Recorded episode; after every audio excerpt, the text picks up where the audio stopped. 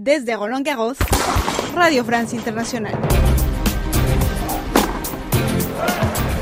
Bacán Che, así podríamos resumir la jornada de este jueves en Roland Garros, donde si bien Pedro Cachín, Guido Pela y Tiago Agustín Tirante se despidieron del abierto de la puerta de Otoy, el balance es más bien positivo. El primero en pasar a tercera ronda, primera vez en un gran slam, fue el platense Tomás Martín Echeverry. Ganó sin mayores aspavientos en tres sets, 6-3, 7-6 y 6-3 al australiano Alex de Miñaur, al que nunca había ganado en categorías inferiores. Cuando gané el segundo set también me dio como un alivio en el sentido, bueno, al otro va a tener que ganarme tres sets seguidos, yo voy a seguir a full, así que se le va a hacer bastante cuesta arriba. La siguiente prueba de Echeverry será contra el croata Borna Koric, que se impuso al argentino Pedro Cachín en un partido en cinco sets de infarto.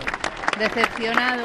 Sí, un poco, pero lástima porque estaba dos sets arriba y, ay, perdón, dos, a uno arriba y lo venía haciendo bien, pero una pena. El otro, cuando agarra voleo, le pega mucho, tiene un estado físico impresionante el animal este. Es increíble.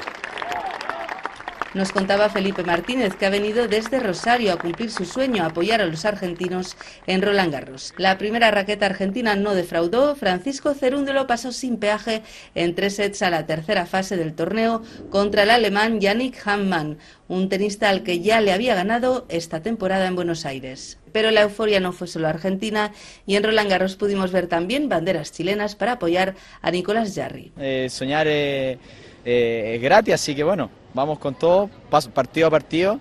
Pero bueno, como digo, aquí vamos a estar los chilenos, que siempre aparecemos, no sé cómo, nos juntamos aquí siempre, eh, apoyando y dándole la energía a Nico para que gane punto a punto. Nos explicaba Francisco Díaz que ha venido desde Viña del Mar para asistir por primera vez a Roland Garros. Lo ha acertado puesto que ya tenemos a Jarry en tercera ronda. El estadounidense Tommy Paul se impuso en el primer set 3-7, pero luego se encontró con un verdadero muro, un gigante de 1,98 m.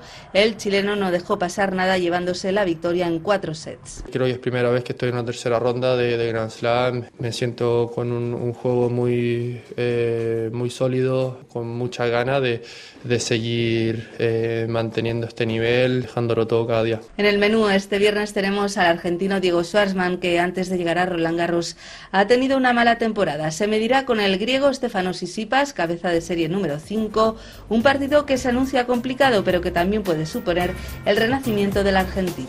Aida Palau, Radio Francia, Internacional, Roland Garros.